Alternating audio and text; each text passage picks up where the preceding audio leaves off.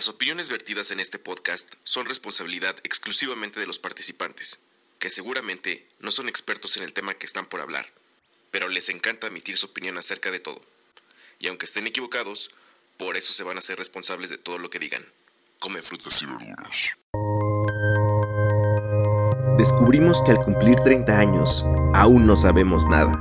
Sin embargo, queremos seguir aprendiendo, platicar con todos, opinar de todo desde la perla de Occidente, con sabor chilango duranguense, somos nosotros el barrio.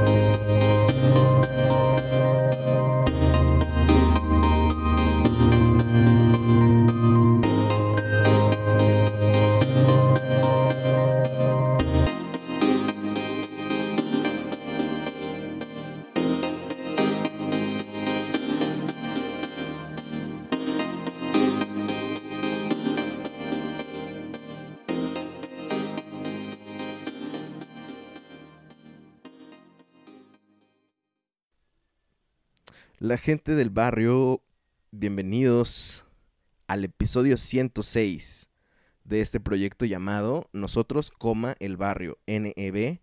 Para los que ya llevan un rato escuchándonos, les doy la más cordial bienvenida. Mi nombre es Fede. Los saludo desde Zapopan, Jalisco, en el occidente de México, en una tarde que acaba de llover brutal en la zona sur. Y este siento que iba a refrescar, pero creo que la humedad está haciendo de las suyas. Estoy sudando, me acabo de bañar y ya son las 10 de la noche, no lo puedo creer. Son tiempos de COVID todavía y en este episodio eh, quise invitar a un amigo que por el tema y todo eso me parece muy apropiado que él, él me acompañe y yo solamente lo quiero presentar para que él se extienda con cómo quieren que lo conozcan a él. Básicamente nos va a dar su tarjeta de presentación. Pero yo quiero este, saludar a mi buen amigo César. ¿Cómo estás, bro? Hola, Fede. Muy bien, gracias. Muy emocionado también porque este, participar en esta dinámica, la verdad, me gusta mucho. Y pues me presento rápido. Este, César Valencia, trabajo en el área de planning este, en relación a lo de cadena de suministro y todas esas cosas, mucha relación con fábrica y ese tipo de, cositas, pero fotógrafo aficionado también. Correcto. Y algo que va muy relacionado a este tema, inversionista aficionado también. Tengo algo ahí de experiencia, pero la verdad creo que nunca me podría llamar como algo más allá de aficionado si no tengo los estudios, ¿no? Estoy en ingeniería mecánica, un poquito alejado de las finanzas, pero creo que mi corazón siempre ha estado dentro de las finanzas. De hecho, eh, César y yo fuimos eh, compañeros godines en alguna época. Tengo el registro de que fue un año. Y creo que te conocí en una edad muy, muy pequeña, bro. Pero pues ya eras el, el Mr. Mr. Finances, bro. Porque recuerdo que cuando entré, creo, creo, ¿eh?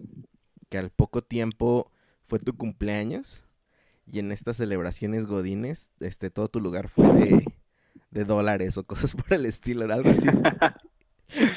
y dije, árale, este bro. Y después, este, pues convivimos muy bien. Eh, por un tiempo fuiste mi jefe. Y ahí, este, estuvimos trabajando. Y lo último que recuerdo, bro, fue un viaje a Morelia. Maravilloso, amigo. Donde, este... Increíble tu ciudad es muy bonita, amigo. Digo, por cierto, eh, es moreliano. ¿Sí se le dice así, moreliano? Fíjate que según yo sí por las dulces, ¿no? Las morelianas. Me imagino que yo soy moreliano. Bueno, eres michoacano, ¿no? Este, michoacano. ¿te, sientes más de michoacano o ya eres este tapatío, bro? Mm, yo creo que ambos, porque pues naces allá, pero me vine a vivir acá como a los cuatro años y ah, ya teniendo 27, 28, ya ya soy de acá también. Oye, y por cierto, si este episodio lo escuchan tus señores papás, les mando un gran saludo, este, excelentísimas personas. Eh, tengo gratos recuerdos. Nada más quiero preguntarte si tu papá se enojó con la salida del fútbol ahí de la ciudad. No, sí, sí es, es tema complicado, ¿verdad? Pero es, antes era muy, muy, muy fan. Ya se quitó un poco más por la cuestión de la chamba que le está exigiendo bastante ahorita. Ya. Este, trabaja en hospital, pero sí, uh. este, creo que ahorita no, sí, no tuvo ni tiempo de enfocarse en eso, pero. Qué bueno, qué bueno. Ya cuando lo visite me, me contará las penas. ya sé. Pues muchos saludos. Pues, bro, eh, digo, aparte de esta presentación y qué gusto volverte a, a saludar quiero preguntarte cómo, cómo te está tratando el confinamiento. Este, porque si bien al parecer se ve una pequeña luz al final del túnel, pues todavía nos queda tramo, ¿no? Estamos a mediados de julio y pues seguimos con alerta, bro, de que nos pueden cerrar el estado y pues de parar actividades otra vez, ¿no? pero ¿qué tal? ¿Cómo lo has llevado tú? Sí, ahí está la, la noticia amenaza por ahí sonando para todo el estado. Pues a, mí la verdad me ha tratado bastante bien. Creo que opinar desde ese punto de vista, opino desde el, desde el privilegio, porque pues en mi afortunado caso no tuve que regresar a la oficina, no tengo que, no tengo ningún pretexto para salir para nada, ¿no? Y, y la verdad lo veo como poner de mi parte para evitar cualquier salida que no sea necesaria y pues si yo estoy enfermo, evitar el contagio con los demás, ¿no? Y tomando mis precauciones cada vez que salgo. La parte emocional, pues yo creo que bravo, como a todos, si nos, nos pega el no ver a los amigos, a tu familia, es, es difícil, pero fíjate que me acabo de cambiar de casa y tengo bastante en qué entretenerme y me acabo, siento que fue hace poquito, pero me acabo de cambiar desde marzo, justo antes de la pandemia. es que hay un gap, güey, es de enero, febrero, marzo, quién sabe hasta dónde va a acabar el gap. Es, es difícil el tiempo, se siente o se siente, está raro. Ya sé, ya sé, totalmente. Pero bien, entonces, qué bueno. Pues este tienes toda la razón, hablar hablar del privilegio es tiene su responsabilidad también, ¿no?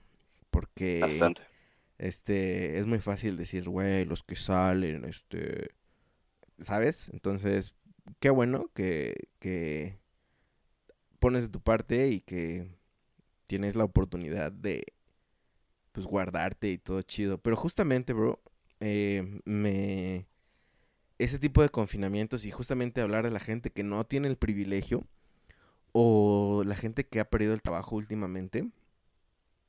Y tengo, tengo en mi Facebook pues muchos contactos que creo que corrieron con esa mala suerte, bro.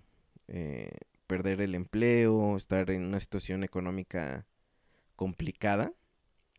Y muchos de ellos fueron exalumnos míos, entonces son pues chavitos de 22, 23 años, este, pues que están intentando, muchos de ellos apenas se graduaron, bro, o sea, ni tuvieron, ni tuvieron este ceremonia y pues obviamente tú sabes que pues hay muchas expectativas, ¿no? También cuando te gradúas, que muchas de ellas son, este, impuestas por como muchos, este, ¿cómo se le puede decir? Idearios falsos. Digo, uno tiene que formarse su carrera, pues a base de muchas cosas, pero bueno, como ellos no lo están encontrando, están, no sé si decir cayendo o entrándole a todo este negocio, o no sé, de las apps que te hacen millonario, bro.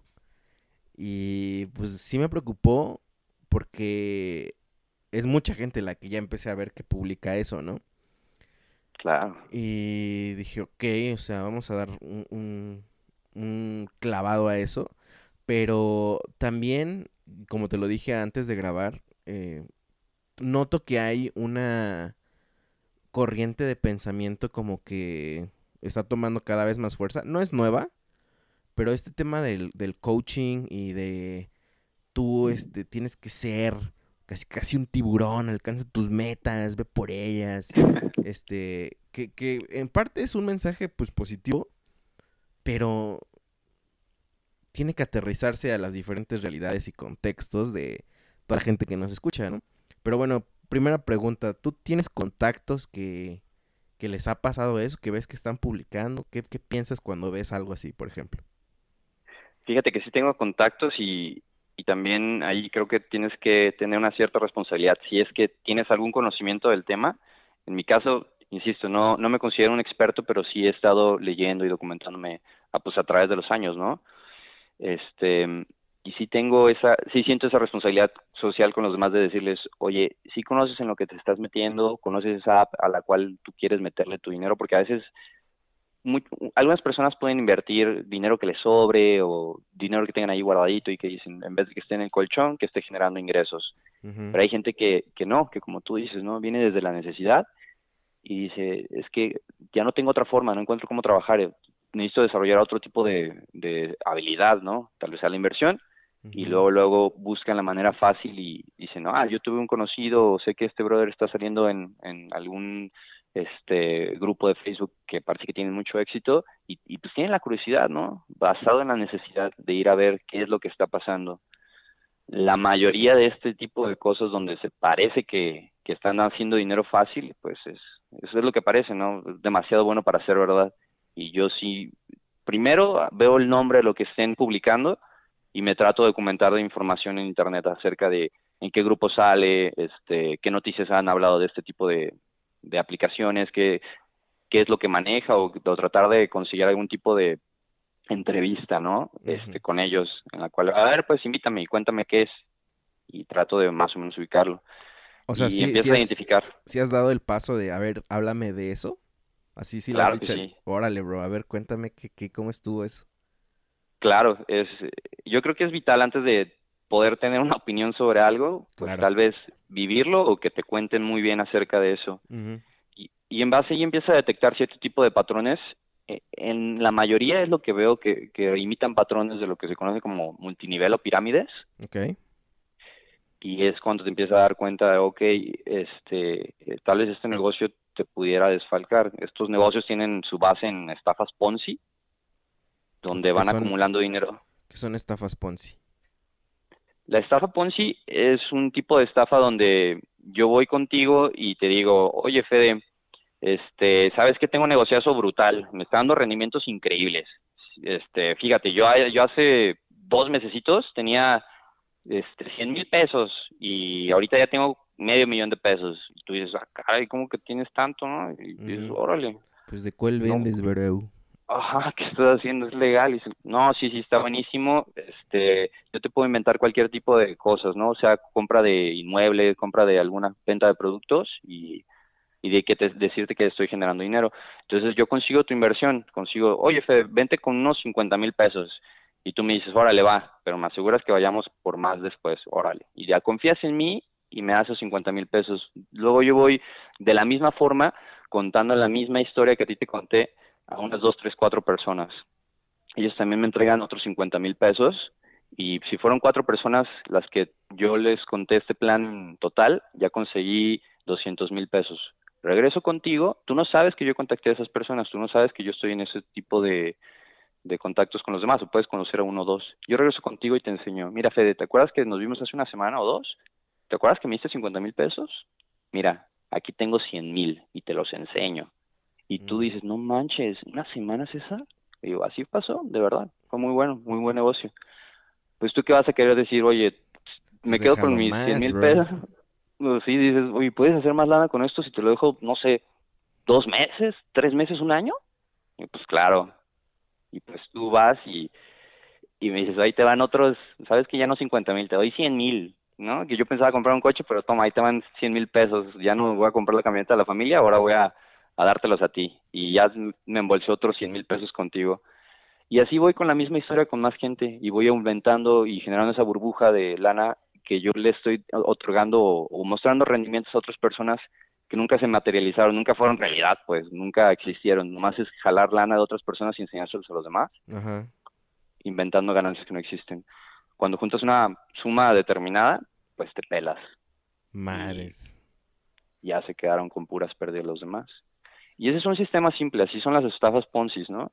Donde tú vas jalando esa lana y, y desfalques los demás, pero conforme tú le puedes agregar pasos a eso y, y, y alargar un poco más cada vez y seguir haciendo que la gente no cobre su lana, sino que siga metiendo más, tú puedes volver esto tan complicado como tú quieras, ¿no? Y ahí tiene su base todos estos negocios multinivel o pirámides, que a eso se dedican, ¿no?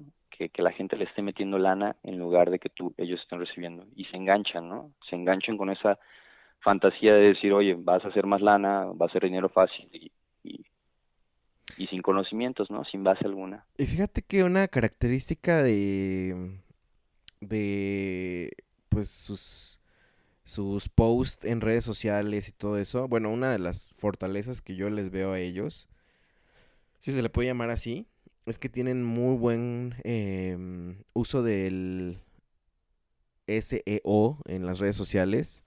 O sea, esta optimización, utilizan palabras muy buenas para enganchar a la gente, ¿no? O sea, este tipo de detalles como desde tu smartphone, gana dinero desde tu smartphone, eh, lo hace totalmente mm, atractivo, ¿no? Porque la mayoría de la gente, puedo decir, incluso la gente de, de mm, clase trabajadora, tiene acceso a un smartphone. Eh, entonces es un mensaje abierto al público y, demasiado atractivo. Y ahora, ¿por qué lo digo también? Eh, porque tienen un speech también muy marcado, ¿no? La gente que te invita ya tiene hasta una imagen eh, que, te, que te vende, ¿no? O sea, como exitoso, este, con sus cinturones Louis Vuitton, este, muchas veces fake, o ya sabes, el peinadito como con mucho gel. Son, son gente que sí se vende eh, con una idea de millonario pues de los años no sé cuánto, ¿no? Porque ahora vemos, por ejemplo, a Mark Zuckerberg o los grandes millonarios y para nada que se visten así de, de lujoso. Lo que quiero también llegar con esto, bro, es que estuve buscando como la palabra estafa en Google relacionado con esto y no sale en las primeras, ¿sabes? O sea, estoy, estoy em, seguro que con los conocimientos de marketing que tienen han ido optimizando sus búsquedas, ¿sabes? Entonces, todas las búsquedas que te salen son positivas. Son como, este, empresa te ayuda a tal. O sea, ¿sabes? Tienes que realmente ponerle como palabras así de, ¿cuál es la estafa de la, ¿sabes? Para que te salga justamente eso. Pero ese es un tema que yo creo que hay que ponerle atención, ¿no? Porque si tú... Buenísimo. yo, yo, o sea, yo lo buscaría y digo, bueno, pues no hay ninguna referencia mala, pues seguramente está chido. Le voy a entrar. Pero pues hay que tener un buen de cuidado, ¿no? ¿O tú cómo ves ahí? Está increíble cómo manejan esta psicología super padre en cuanto a este tema que dices de la búsqueda en Google, ¿no? Siempre te salen excelentes resultados, pero ahí te va el detalle y cómo puedes empezar a ubicar ese tipo de problemas. Es una alerta el ver que si los buenos resultados son en la misma página o, la, o los resultados que están saliendo son de la misma aplicación, es una alerta roja, ¿no? Que no exista otro tipo de opiniones más que dentro de páginas relacionadas a esa aplicación o, mm, o movimiento, ¿no? La segunda es que lo que hacen es empezar a conseguir ciertos medios de comunicación externos a ellos, pero que no tienen algún tipo de renombre, ¿no? Este, entonces son externos a ellos, pero empiezan a decir, ah, noticia de, ah, sale una aplicación que está ayudando a muchísima gente y que está generando muchísimos rendimientos, pero pues no son los grandes, ¿no? No son los típicos. Cualquiera que pueda redactar bien puede hacerse un blog y, generar tráfico hacia ahí, ¿no? Y, pues tú dices, güey, órale, lo vi en internet, debe ser real, ¿no? Y sí, y es lo que hacen, tratar de, de hacer eso. Esas ya son dos alertas rojas súper grandes, ¿no? porque pues si no hay nadie más quien lo valide. Y, luego se escudan bien padre porque dicen, oye, pero pues no encuentro nada de, de los noticieros. Ah, es que estamos invitando apenas a los primeros. Sí, y los primeros tienen estos beneficios, los mercados no están viendo esto, todos están enfocados, nadie sabe, nadie tiene la información que nosotros tenemos, nosotros la nada más la tenemos. Y empiezan a generar este tipo de barrera o bloque que pasa con las teorías conspiracionistas, ¿no? Que todo el mundo está mal excepto yo. Sí, sí, sí. Y eso es tienen, tienen a crear ese puente hacia esas partes en cuanto a negocios multinivel y teorías de conspiración. Manejan cierto tipo de eso, que todo tiene su base en un tipo de secta. Digo, puede ser una palabra fuerte, pero... No, sí, claro, el comportamiento es sectario. Porque es como a través de invitación únicamente, tienes acceso como... Híjole, bro, es que yo tengo unas experiencias que te puedo contar personales que no son necesariamente de app, pero son muy al estilo. Por eso te digo que no son nuevos, solamente mutaron eh, estas modalidades. Eh, ¿Cuántos años tienes ahorita, bro? 28. 28, entonces creo que te conocí cuando tenías 23 años. Y yo salí de la universidad, creo que a los 21, 20 más o menos. Este, entonces yo no tenía trabajo, bro. Y la sufrí mucho. Eh, lo que quiero llegar con, con esto es que eh, todavía me tocó, bro, buscar trabajo en el periódico, güey. O sea, suena muy old school, pero todavía me tocó, ¿sabes? Y este, y me acuerdo que decía, empresa busca eh, fuerza de trabajo eh, para ventas, bla, bla, bla, excelentes skills de comunicación, bla, bla. Y me acuerdo que hablaba, güey, y, y me decían, sí, este, justamente estamos cerrando la contratación, te vamos a citar en un salón de edificios así grandes en Ciudad de México, que dices, güey, pues es una zona de, por ejemplo, Polanco, o sea, es una zona fresa. Entonces dije, güey, pues órale. Y cuando llegabas, bro, era una sala grandísima de pura banda como yo, con sus foldercitos, sus plumitas, bro. Así, este, todos, todos además formales. No sé si has visto al, al godinato chilango, que es como de muy de trajecito, como de suertercito. Claro. Todos así llegábamos pensando que pues es una entrevista de trabajo, ¿sabes? Y te soltaban el de, no, tú puedes vender este perfume, quién sabe qué. Y pues nomás todos, todos se...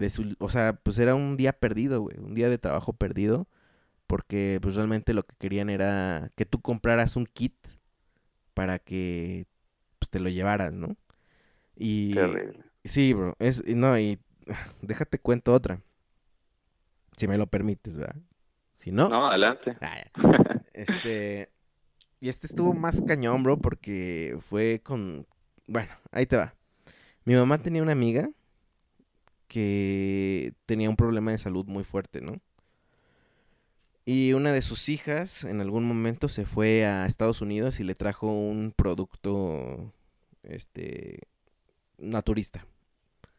Y, y, la señora tuvo una mejora así brutal, ¿no? Así de, ¿qué pedo? Está, estaba al borde de la muerte y ahorita está súper bien.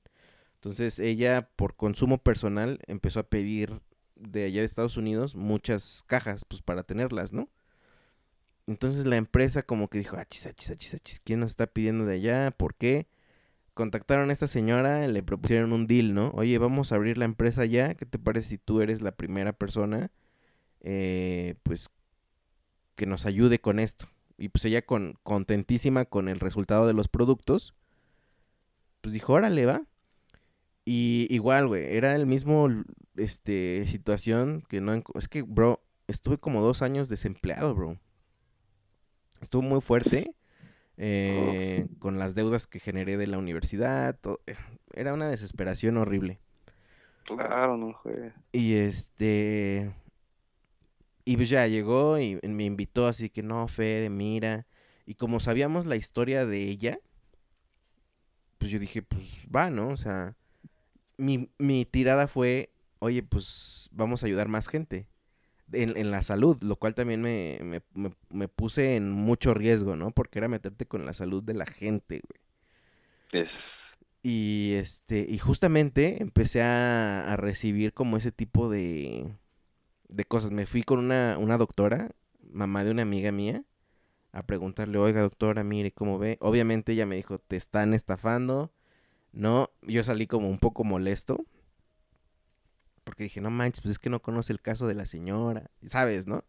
Como yo estaba como muy creyendo, queriendo creer, bro, ¿sabes? Ese es el, ese es el detalle que creo que va con esto. Y bueno, empecé a tener como confrontaciones de, oye, ¿qué crees? Eh, tal persona tiene diabetes, ¿le puedo dar esto? Y pues ahí es cuando ya empecé como a darme mucho miedo recomendar cosas cuando yo no soy doctor, ¿sabes? Claro, te estás jugando un rol que te puedas aventar demandas. Sí, no, dije, no, no, ¿sabes qué? Y después llegó un vato eh, que iba a ayudarnos con el marketing y todo esto de Estados Unidos. Y este, este bro, pues, como que me agarró de su... Porque el, plan era que éramos los primeros en México. Y este bro, pues, me llevó y era un colmilludo, bro, pero cañón. O sea, él dijo, güey, mira, te llevo a la calle para que veas cómo se hace otro nivel, bro. Otro nivel de, de una persona que vende, vende muy cañón, ¿no? Así un tiburonzazo, neta, de, del speech. Wow. Y, ¿sabes cuándo dije, no, esto neta no está bien? Cuando le preguntaba yo como cosas de la salud, porque dije, pues debe de saber, ¿no? Y él me dijo, no, es que enfócate en el negocio. El verdadero negocio está en, en meter gente, todo eso. No en la venta de productos. O sea, yo cuando dije... ¿Te lo así- confesó? Sí. Dije, no, bro. Wow. Bye. Bye. Me salí y pues dejé caer ahí pues lo que había ligeramente construido porque era un súper compromisazo, bro. Y te lo digo ahora con la experiencia que, que, pues me ha llegado gente a decirme, oye, te invito a un buen negocio. Y yo, chale. Me- pero a mí me da mucha pena decirles que no, bro. Porque sé que está en una necesidad, ¿no? Pero a ti cuando les has confrontado, te, se, han enojado? ¿Qué ha pasado? No, fíjate que cuando los confrontas, yo creo que nunca debes de, de decirle no fuertemente a alguien porque lo toma como un ataque. Tío, Teniendo bases en un tipo de psicología como secta, te van a tomar como Ah, sí, un enemigo, ¿no? enemigo. O como, o como un perdedor que no quiere tener éxito en la vida o algo así, ¿no? claro, güey. Es que qué fuerte ir en contra de eso cuando a ti te toman como el perdedor, ¿no? Claro, y usan esas como para meterte, ¿no? Tu necesidad, tu bajar de la autoestima y, e insisto, todo vuelve a la, a la psicología de, de ser una, un tipo de secta. Pero lo que yo hago cuando tengo esas pláticas, sí trato de, de tomar eso también como una oportunidad y decirle, y empezar a hacer preguntas un poquito más, este, no agresivas, pero con un poquito más de información fuertes, ¿no? Y decirles, oye, a ver, yo he invertido en CETES, yo he invertido en este acciones de la bolsa, he invertido en futuros, o a empezar a aventarles este tipo de palabras, ¿no? Que pueden hasta como intimidarlos y decirles, y hasta preguntarles, sí, como tú sabes un futuro, ¿no? Tú seguramente te has invertido en un futuro y me dicen, ¿qué es un futuro? ¿No? Ajá. Entonces, ahí te vas, les vas dando a entender que les falta más información acerca de inversiones, ¿no? Es como yo trato de decirles, tal vez decirles, este, ¿conoces acerca de alguna otra plataforma de inversión? ¿Qué, qué mejor rendimiento anualizado me puede dar tu opción versus la opción que ya tengo, ¿no? Y ahí es cuando los empiezas a desarmar, porque, y empiezas a darte cuenta que empiezan a usar otras tácticas, ¿no?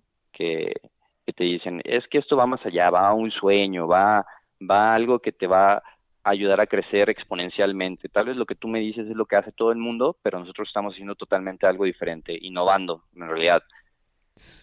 Y te lo empiezan a atacar ahí, pero sí les demuestro con números y hasta ahí me pongo a hacerlo de las mates, ¿no? Decirles, órale, vamos a ver, si tú me das un rendimiento de tanto por ciento, tanto, tanto, tanto, yo podría invertir en esta otra opción con un rendimiento que me da lo mismo que tú o hasta más y con tal riesgo, ¿no? O decirte, oye, ¿sabes qué? Pues me dices que me va a hacer el doble en tanto tiempo y que probablemente pueda tener un riesgo de perder una parte de mi dinero o algo así.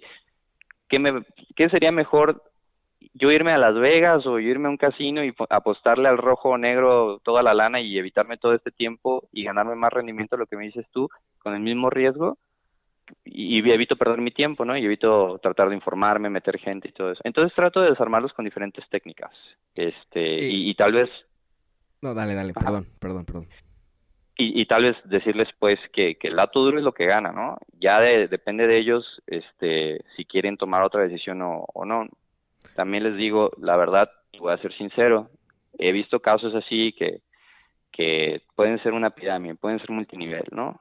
Y, pero ya llegar a ese punto es un poquito más difícil de explicar porque tienes que eh, explicar todo el trasfondo de cómo daña una empresa multinivel o una empresa pirámide a otras personas como te digo, en la estafa Ponzi era un poquito más claro el daño, pero cuando se meten cada vez un poquito más de pasos, es más raro o más difícil poder tú ver cómo tú estás estafando a alguien, ¿no? Porque te valida mucho un grupo de personas atrás, te valida una empresa, son muchas cosas que tiene que ver.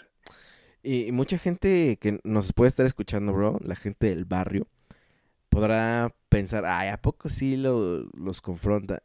Déjenme decirles, yo conozco a, a César y en las pláticas de la comida, todo eso, César sí es así, o sea, César sí es de, a ver, a ver esto, a ver esto, a ver esto, a ver esto. Y, y mencioné hace, hace poco de cuántos años tenías o y, cuántos años tenías cuando yo te conocí, porque eras tú, un vato de 23 años, eh, hablándonos de, de, invertir y, y, ya estabas tú invirtiendo en ese momento de 23 años, ya hablabas, este, tenías varios proyectos en puerta y pues estaba muy chido. Yo, yo decía, güey, ¿cómo, eh, no sé si decirlo correctamente, abiertamente así, tú vas por el dinero, bro? Pero no sé si sea cierta eh, eso, pero lo que sí sé es que tienes experiencia real en inversiones reales desde muy, muy chavito, ¿no? ¿Cómo empezaste, bro? ¿Cómo, cómo te gustó esto? Y si esto es verdad, cuéntanos, amigos, si estoy en lo correcto o no. Fíjate que yo caí también, se podría decir, como en... Hay diferentes tipos de aplicaciones, diferentes tipos de métodos en los cuales tú puedes caer y también perder tu dinero. Y no todos tienen que ver con pirámides y multinivel. Yo conocí una plataforma que se llamaba eToro, que yo creo que muchísimos inversionistas este, así primerizos son donde les pueden comentar, oye, cálala aquí en eToro, ¿no? Ajá. ¿Es, donde, es, es, el que revisabas todas las mañanas? Ese ya era una versión más avanzada, donde ya logré yo hacer mi propio programa y yo literal hacer una programación diferente para poder yo controlar mis inversiones. No, esta plataforma era un poquito más newbie o un poquito más sencilla de acceder. En lo que tú, lo, lo, lo que, en lo que yo invertía cuando empezaba era el famoso Forex. No es el Forex que, que, que ahorita la gente seguramente conoce, que, que, va un poquito más a esta onda de invertimos en Forex, pero también tienes que meter a otros tres amigos para ganar lana, ¿no? Mm. No, en esta sí era inversión pura de Forex, que Forex es Foreign Exchange, básicamente intercambiar entre dólar y peso y, y otras monedas extranjeras, ¿no? Tratando de generar una ganancia. Nada más que hay algo que se llama apalancamiento y fue de las épocas más irresponsables que tuve en mi vida. El apalancamiento es como si la plataforma te prestara lana.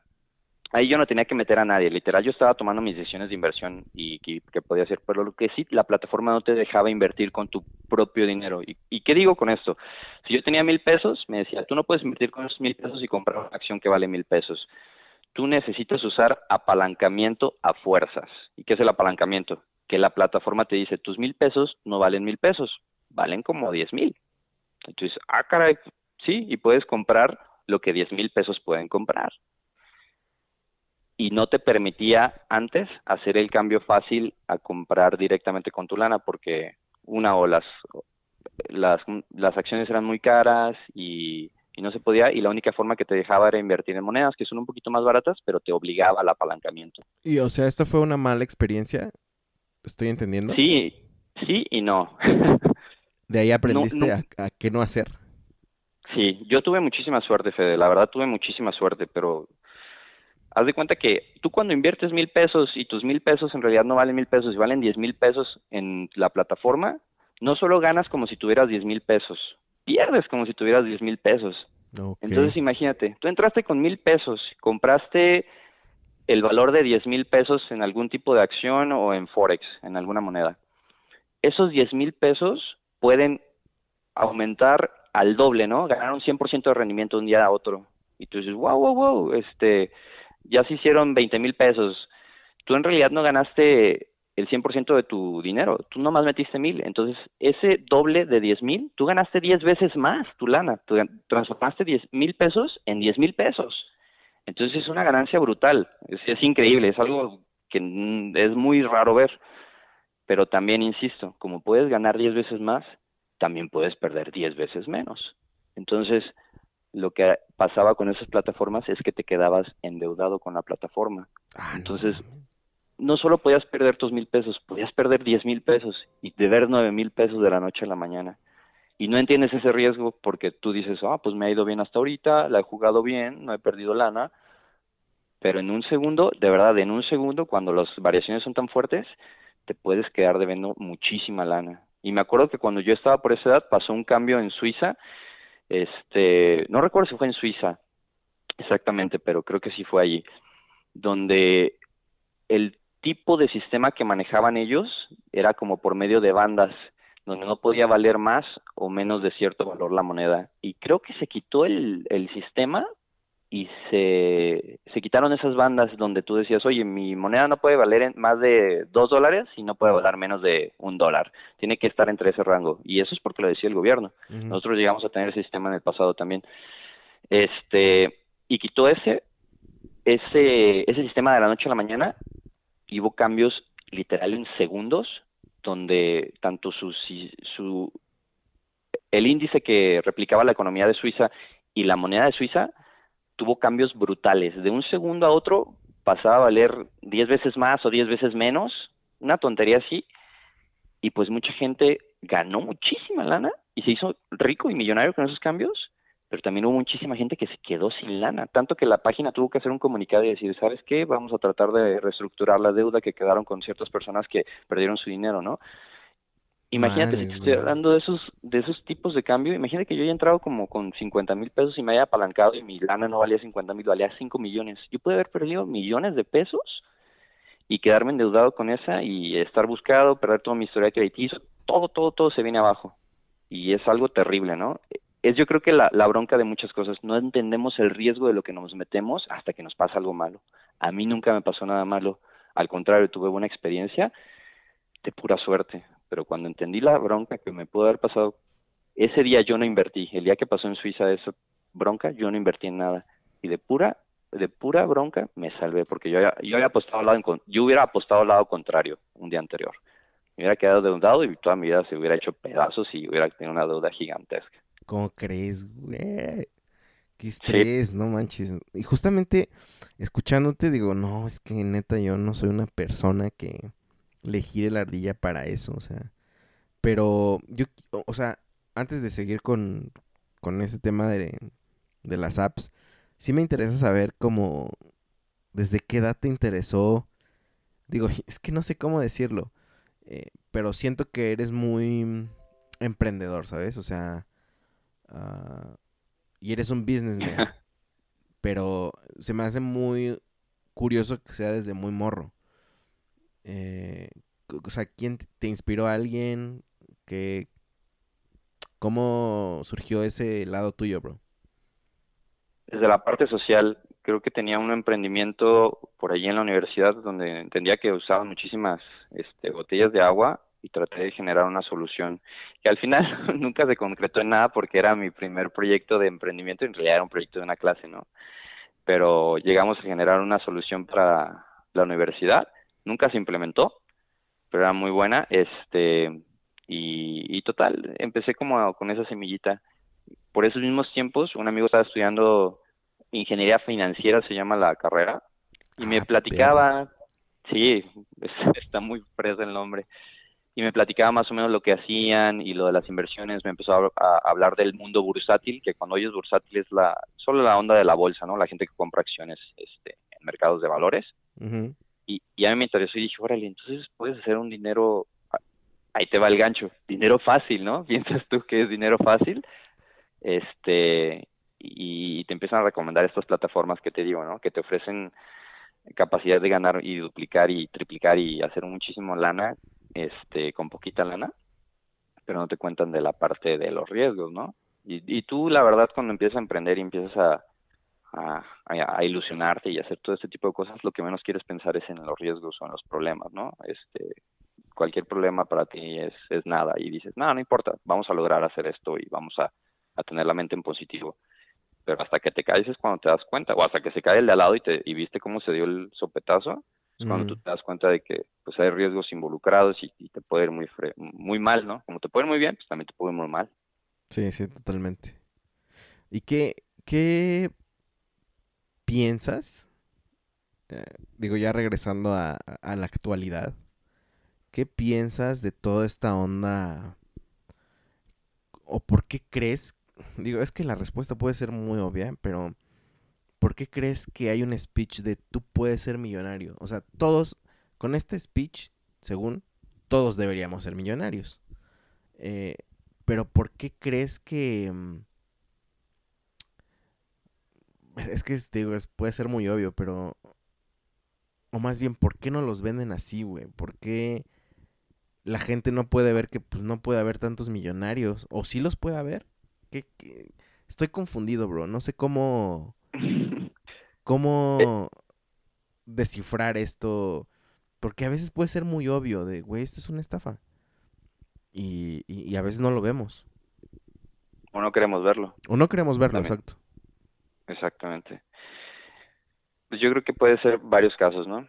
Sí, como dices, es que todos sean millonarios eh, sería un sistema insostenible. Por eso, pues ya te meterías en broncas de hablar de capitalismo, socialismo y ondas así, ¿no? Pero este, yo creo que la parte de que te dicen todos, tú puedes ser millonario es, es algo que, que vende y vende mucho, ¿no? Este, se puede usar como gancho para jalar a mucha gente. Y también yo creo que es una opinión desde el privilegio, ¿no? Este, igual, insisto, poniendo en que, que esas personas en realidad no te quieren estafar y te dicen, tú también puedes ser millonario y tú también lo puedes lograr. Y, tal vez tratan de generar métodos donde todos pueden este, entrar pero si fallas, tal vez hay gente que ya no pueda soportar ese fallo, ¿no? Y tal vez ellos sí, si, si empezaron con ese tipo de, estrategias, no sé, vienen una familia adinerada y, y, se quedan sin lana o si les falla este proyecto, pues no tienen una, un colchón, ¿no? Una red que los cacha, insisto. No, no estoy seguro que viene detrás de cada mente, pero puede ser que alguien quiera estafar de verdad y puede ser que hay gente que, que desde el privilegio dice, todos tenemos la chance y si pasa algo malo, pues ahí tu, tu papá te saca, hombre, ahí te puedes vivir con tus papás sin bronca, ¿no? Y te pueden dar de comer a ti también y, te pueden cuidar. Como hay un speech de venta como que ya hasta se volvió chiste de cómo quieres ser millonario, perfecto, compra cuatro departamentos, renta tres y el y con la renta de los tres pagas el cuarto, ¿no? O sea, totalmente. Como si fuera así, güey, pues no tengo ni para comprarme uno, ¿cómo voy a comprar tres, no? Pero es justamente ese speech desde el privilegio. Claro, y consigue el crédito, consigue buena tasa de interés, consigue todo lo que va detrás, ¿no? Es, es opinar desde el privilegio y jugar con la gente que es ignorante de los temas a la hora de la hora, ¿no? Porque una historia siempre vende. Vendemos, los humanos nos encantan escuchar historias. Y si son historias bonitas con final feliz, nos encantan todavía más. Entonces, usan esa parte de las historias. Cómprate los cuatro depas y suena bien padre, vives de tus otras rentas y estás así, encontraste un hoyo en el sistema, ¿no? Ahí, ahí le ganas. Pero pues a la hora de la hora es Ah, pues sí, tienes que tener ciertos gastos de escrituración, tienes que ver, si no tienes la lana en físico, tienes que conseguir créditos y, oye, ¿cómo está tu crédito ahorita? ¿Cuánto crees que te presten y a qué tasa, no? Y esos detallitos que a la hora de la hora ver el papeleo, pues, pues, no son tan sencillos, ¿no? Tal vez tú los tienes arreglados porque tienes algún conocido que te hace el favor en escrituraciones gratis o tienes un cierto tipo de privilegio que te puede ayudar a, a facilitar esos trámites, pero a la hora de la hora ver los detalles es lo que en realidad te pone y te regresa en la tierra, ¿no? Y decir, si se puede hacer o es solamente una historia bonita, ¿no? Contada desde el privilegio. Claro, y a todo esto yo veo una urgencia de educación financiera para todos, ¿no? Desde, pues, edades, o sea, desde kinder, no sé si se pueda, ¿no? Si tú tuvieras un hijo o una hija, ¿cómo le enseñarías el tema del dinero, bro? Buenísima pregunta. Yo creo que lo primero que le tienes que enseñar a un hijo es el, valor del dinero, ¿no? Este, darle a entender cosas tan sencillas que, que es como, ¿por qué te estoy dando este dinero y, y, por qué no te lo da el, el papá del otro, ¿no? ¿Qué es lo que representa que yo te pueda dar este dinero y que tú lo puedas gastar? Enseñarle yo creo que una variedad de precios, este, meterlos a que ellos vayan a la, literal, yo creo que el primer ejercicio que puede hacer un niño es ir a la tiendita a comprar con la lana y darse cuenta qué puede comprar y qué no puede comprar. Sí, claro. Yo creo que la, la primera parte de educación financiera y, e ir inculcándole a tus hijos, este, cómo pueden generar una ganancia además de, de, de ti nomás otorgando ese dinero, ¿no? Que ahí viene el trabajo y, y, y negociar, ¿no? Oye, este, tal vez yo lavo los platos y te parece me podrías este dar una lana más si yo lavo los platos, el auto y más cosas, no sé, se puede poder algún tipo de sistema de trabajo allí donde haya un sistema de, recompensas con los niños, ¿no? Sin maleducarlos y llegar al punto de que, oye, esas son cosas que tienes que hacer en la casa porque tienes que hacerlas, pero si haces estos extras, yo te podría recompensar con eso. Trabajo, ¿no? No, sí. Increíble. A mí siempre me llamó mucho la atención ese estilo, porque de todas maneras los papás, pues, nos mantienen, ¿no? O sea, y muchos de ellos nos daban dinero, pues, que para la escuela y todo eso. Y si a cambio lo ves como trabajo, que no es que te lo dé tu papá, te lo ganaste por hacer cosas, pues está chido también, ¿no? O sea, lo trabajaste, sí es cierto que son labores que tú eh, tenías que hacer de por sí, pero los aprendiste ganando dinero. Pues, está chido. Ahora que soy papá, creo que voy a implementar algunas cosas como, como esas, ¿no? Para, pues, para enseñar, como tú dices, el valor de para qué te alcanza. Este, por ejemplo, quieres un juguete, ah, bueno, hay que ahorrar. Eh, ¿Sabes? Como todo ese tipo de, del ahorro creo que sí es bien importante desde morritos porque yo, te lo digo, o sea, yo crecí sin una educación financiera, o sea, y he visto los estragos de no tener una educación financiera, güey. Y es, es difícil. Y, yo creo que nada más lo, lo, básico, lo demás también se tiene que llegar a, implementar en la, en la educación, no nada más en familia, sino en las escuelas que te platiquen qué es el mercado de valores, cómo funciona, cómo te afecta en tu vida diaria, porque muchos escuchamos, bajó tanto la bolsa y hay una crisis financiera. Este, ¿y qué es eso, no? Yo, yo sigo teniendo pan en mi mesa y, y, no veo ninguna crisis o algo así, ¿no? O hasta que no pierda mi trabajo, no es una crisis. Pero detallitos como que te van anunciando la crisis en las bolsas representan un riesgo para ti en tu futuro, tal vez a corto o mediano plazo, en perder la chamba, ¿no? Que, que haya una crisis financiera significa que las empresas tengan, vayan, están teniendo menos este, captación de recursos, ¿no? Que de lana. Entonces, por lo tanto, eso implica que no te vayan a tener lana para poder pagar ciertos trabajos y puede que el tuyo se tenga que quitar.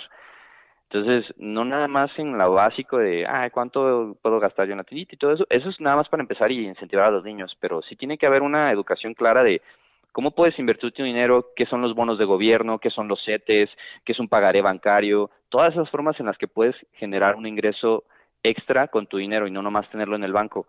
En general, en los bancos gringos, si tú tienes tu lana, el banco te está generando un interés. Fíjate que hay hasta... Yo, yo llegué a, trabajar para una empresa de telecomunicaciones, que es el cable de allá, este y cuando cuando los, las personas de Estados Unidos dan depósitos para cierto tipo de aparatos, este, no sé, te dicen, no, y te voy a dar un depósito de 500 dólares por el aparato para que me lo prestes y no es renta, sino me prestas el aparato nada más, pero tú tienes mi dinero allí la empresa de telecomunicaciones no le regresaba nada más ese depósito cuando regresaban el aparato, le regresaba intereses sobre ese depósito, porque esa lana que tiene la, la empresa de comunicaciones es lana que, que, es de alguien más. Claro. y puede perder valor a través de los años, entonces tiene que compensar con unos intereses, porque es como si yo le estuviera haciendo un préstamo también a, a, la empresa de telecomunicaciones, esos 500 dólares no valen lo mismo en 3, 5, 10, 20 años, van a valer menos, tu dinero en el tiempo vale menos. Entonces... Ya, ya quisiéramos que pasara algo aquí en México, ¿no? Aquí a veces... Claro, imagínate. Aquí a veces das los cinco mil de depósito de tu renta y jamás te los devuelven. Exacto, ¿no? Que, que tiene que ver ya con la cultura de todo un país de decir, no, pues ya esa lana es perdida. Es nada más, es mi cover para tener casa y ya. No más, sí es cierto, bro. Qué, qué loco. Oye, pero aprovechando que estás acá, eh, ¿cuál es tu panorama? Eh, sin tratar de poner una postura política, pero ¿cuál es tu panorama de cómo nos va a ir financieramente a, México con esta pandemia y, y, todo lo que pues ya le está afectando al país, ¿no? Mm, está complicado está complicado porque no podemos adivinar el futuro y, yo puedo volver a escuchar esto en, dos meses y decir, ay, soy una gatel diciendo que ahí viene la, el pico, ¿no? sí, sí, sí, entiendo, pero... Pero desde mi punto de vista, desde mi mera opinión, yo tengo inversiones en la bolsa porque sí espero que el panorama mejore. Insisto, vengo desde, te estoy opinando desde el privilegio yo, yo puedo tener esa lana para invertir y, poder este, generar ese ingreso extra y dejarla allí. Pero también tengo un colchón que si sucede algo malo, también pudiese cubrirme en esa parte, ¿no? Este, algún tipo de que pierda mi trabajo, algún problema así, tengo esa parte de, de cobertura. Siendo muy honestos, yo espero que la economía sí vuelva a ser parecida como antes. ¿Y qué me refiero como antes? tú puedes ver las gráficas de las acciones de diferentes empresas, ¿no? Este, y si te metes a Google y buscas Alsea, por ejemplo, que es esta empresa que maneja a Starbucks en México y Domino's, este, este grupo de, de empresarios que manejan esas empresas aquí en México y se traen franquicias, ¿no? Este, y el valor de Alsea iba a la alza y justo cuando se empezó a hablar del COVID, ¡pum! Hubo una caída grandísima. Y de valer, no sé, 60 pesos las acciones, terminaron valiendo 15 pesos las acciones, ¿no? ¿Y por qué? Hoy tuvieron malas ventas, tuvieron broncas de esto. No, no, no. Se supo que iba a venir una pandemia y perdió el valor total de, de, no total, perdió un valor increíble su acción porque se supo que ya no iba a haber compras de como antes, ¿no? Que iba a cambiar, hubo una incertidumbre de no saber qué va a pasar y pues toda la gente en lugar de tener su dinero en acciones que pueden bajar, como pasó, las sacan y empiezan a vender y empiezan a generar esa crisis, ¿no? Ese, ese miedo a la incertidumbre es lo que cambia. Pero hay un dicho muy feo, pero muy interesante en las finanzas que es compra al sonido de, las, de los cañones y vende al sonido de las trompetas. ¿Qué quiere decir esto? Es cierto, lo, lo, mencionaste en uno de nuestros grupos y dije, wow, perdón, bro. Está fuertísimo. Sí, sí, sí. E, es fuertísimo. Es, el COVID es como si hubiera sucedido una guerra cuando antes había guerras era una incertidumbre, quién va a ganar, quién, quién se va a quedar con tal territorio, qué, qué, va, qué va a suceder con la economía, cómo nos va a afectar esto. La incertidumbre, el no saber qué va a pasar es lo que genera que toda la gente quite su dinero de inversiones y lo ponga en el banco o lo ponga bajo su colchón, porque no quieres perderlo. Entonces, eso es lo que pasa cuando digo yo, este, compra el sonido de los cañones todas las acciones van a bajar cuando dicen haya guerra, hay COVID, hay una bronca, todo va a bajar, pero no es un bajón de valor real, no se ha perdido un valor real, solo es el miedo de la gente. Entonces, mucha gente lo que hace allí es comprar cuando todo está muy barato, que hasta cierto tiene, tiene una cierta carga moral de decir, no, pues estás aprovechando de la, de la crisis, ¿no? Hubo gente que perdió su dinero y tú allí estás aprovechando y comprando algo que valía muchísimo más, mucho más barato. Y entonces cuando toda la incertidumbre acaba y existe una vacuna, o en el caso de las guerras, ya se sabe quién es el ganador y todo esto, y, ya hay una cierta luz al final del túnel que ya dice, ah, ya todo va bien, todas las acciones empiezan a subir y todo el valor que antes se había perdido se está recuperando y se recupera rápido. Aquí en el COVID es un poquito más extraño porque antes se pensaba que iba a haber una recuperación rápida en mercados y en China parece que está sucediendo esto, pero aquí en América no está pasando eso. La recuperación se esperaba un poquito más rápida, que las acciones volvieran a su valor normal y toda la gente pensaba hacer dinero muy rápido, pero ahorita está tomando un poquito más de lo normal. Sigue subiendo, siguen subiendo los valores de las acciones. Ahorita puedes todavía comprar un poco de acciones. y un disclaimer, ¿eh? no estoy recomendando que compren acciones ahorita. Es mi mera opinión y experiencia. Sí, sí, sí. Pero tú podrías llegar a comprar acciones y todas las encuentras a un valor que podría ser un descuento si tú lo vieras este meses atrás, ¿no? En diciembre, noviembre, valían muchísimo más las acciones y ahorita están baratas hasta cierto punto. Yo espero que pronto escuchemos el sonido de las trompetas, que en este caso es la vacuna, y pueda yo este, generar una ganancia en base a eso, ¿no? Pero me meto un riesgo porque puede que esas trompetas no lleguen nunca y vivamos una nueva normalidad para siempre. Y puede ser, puede ser. Te voy a hacer eh, tres preguntas finales, amigo. ¿Qué harías si fueras millonario? Así, primer día de millonario. tu primer día de millonario, ¿qué harías, güey? Viajar, viajar es lo que, viajar, dedicarme un año a viajar, este, o, o, el tiempo que sea necesario, que yo ya, ya me quiero hartar de viajar y conocer primero México y después el mundo, ¿no? Cierto, tú eres una persona que tiene ese speech de primero México y después el mundo. Y, eres gran aficionado a las playas mexicanas, ¿sí o no? Sí, claro. Y es que aparte, México hasta cierto punto es muy barato y te otorga un muy buen beneficio. Es una buena inversión, vaya. te otorga muy buen beneficio porque tiene maravillas naturales y culturales increíbles a comparación de otros países, ¿no? Y tiene muchísima diversidad, entonces, y a un precio barato, ¿no? Cierto, cierto. ¿Cuál sería el primer país que visitarías fuera de México? El primer país que estaría fuera de México, yo creo que Costa Rica. Mira, sí. sí no me lo esperaba, bro. ¿Puedo preguntar por qué? Pues he visto que también es una buena inversión, es barato y, y puedes este conocer cosas muy, muy, muy padres, ¿no? También va por la parte de las playas, ¿no? Mm, saludos a Costa Rica, quien sea que nos escuche por allá. Saludos, pura vida. Pura vida, Mae. O la gente es increíble también allá. Segunda pregunta, bro.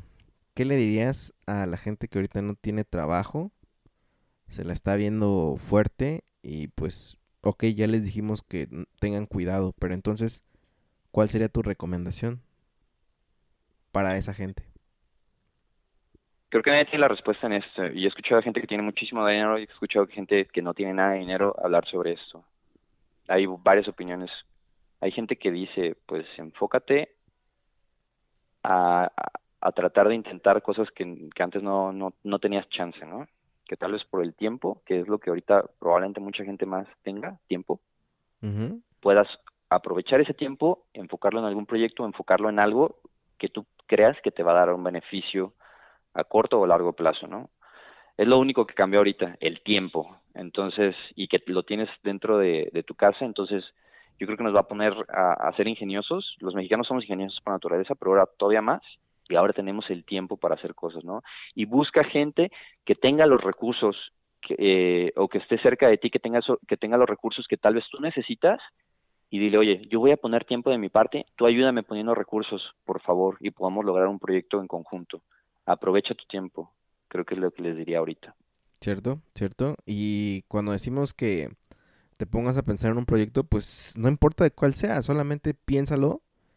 O sea, sí importa, pero más bien eh, no te detengas por pensar que es eh, una mala idea o que nadie te va a creer. O sea, piensa bien las cosas. Eh, aterrízalo, contextualízate y, dale con este consejo que te da César. Em, sé ingenioso como, tú, como, él, como él dice. Y si es cierto, acércate con la gente que ahorita te puede pues, que prestar mil pesitos, este, no sé, lo que tú necesites. Y hazlo por ti, pero también por la gente que confía en ti, ¿no? Entonces, porque también pues, es su dinero, o sea, no se vale que, que seas ese estafador que a veces la necesidad está perra, pero pues te cierras puertas, ¿no? Y eso pues ya pierde un, un, valor todavía más grande, la confianza. Creo que siempre actuar desde lo social es, es la clave, ¿no? Ándale, este cierto amigo, cierto, eso es muy cierto. Empezamos, em, hay que empezar a poner lo social y, y a los demás antes que el dinero, ¿no? Puedes poner el dinero en segundo lugar, pero creo que si ponemos emprendimientos sociales, ¿Cierto? mejor para todos. Cierto, amigo. Gran, gran consejo. Eh, última pregunta. Eh, ¿Cómo se va a llamar este episodio, bro?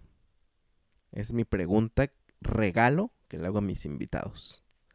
¿Cómo se va a llamar? Este, que sea el título clickbaitero para que tengamos las reproducciones y yo monetice y entonces gane, ¿cierto?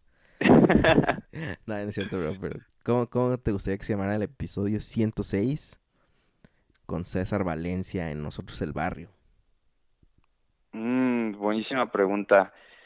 Yo creo que sería algo como relacionado a... También tenemos una pandemia ahí de desinformación en cuanto a las inversiones, ¿no? La pandemia de la desinformación financiera. Algo por ahí. Uf, estuvo bueno, ¿eh? Estuvo bueno. Yo, te lo dejo a ti, o sea, tú dime cuál y ese, así se va a llamar, amigo. Tú dime. Tómate tu tiempo, siempre, siempre pasa esto, tranquilo. Sí. y, yo creo que sí, fíjate que me gustan mucho los juegos de palabras, siempre trato como de, juntarlos, ¿no? Como COVID versiones, este, o algo, no sé. Mira, ah, te, te, escuchas más lejos, bro, no sé qué pasó, pero te puedes acercar. Ah, es que me intimidaste con la pregunta, por eso. Ahí está perfecto. Este, yo creo que la, la pandemia de, las, de la desinformación. Y hay dos puntos, financiera, ¿no? Este, es la parte de ahí, porque creo que sí, ahorita hay muchísima desinformación, no solo en, en cuanto a, la pandemia del COVID, sino a, la parte financiera, ¿no? A la parte de, cómo generar ingresos y, y cómo estafar gente también podría ser.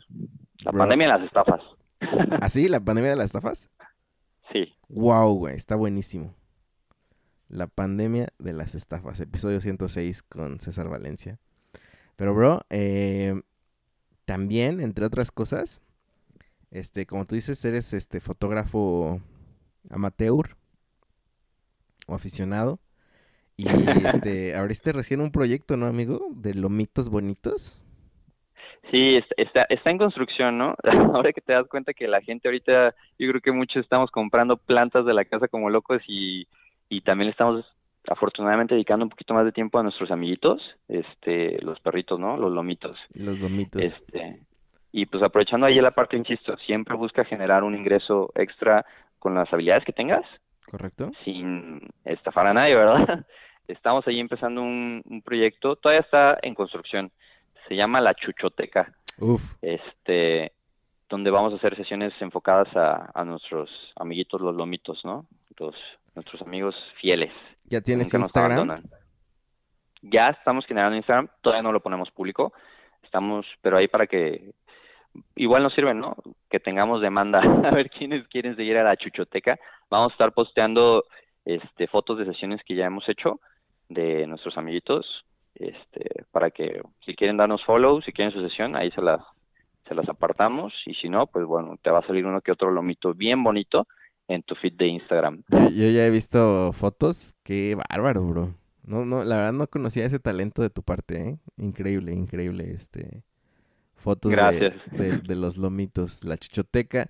Eh, ¿A ti te gustaría que te siguieran en alguna red? Digo, normalmente siempre lo digo, pero no sé si realmente la gente lo siga, pero ¿Gustas o así está bien?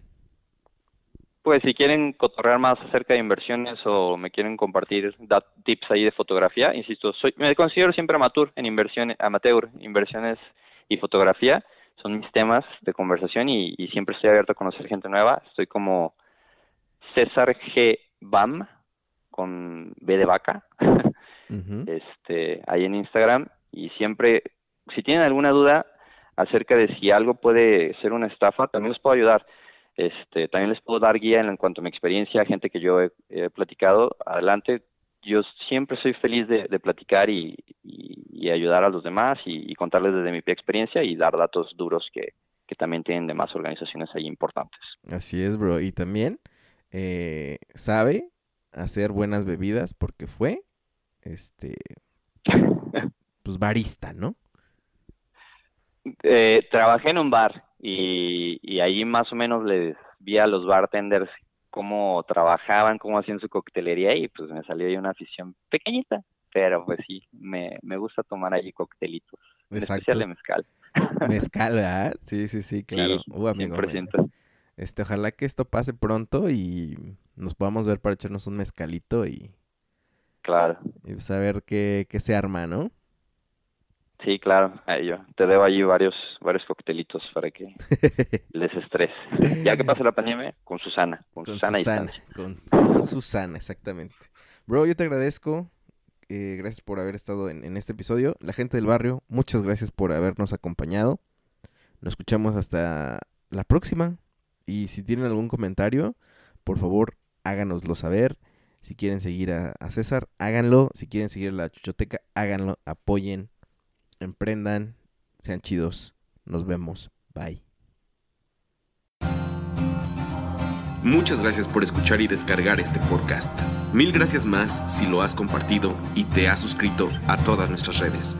Nosotros el barrio te lo agradecemos y te respaldamos. Hasta la próxima.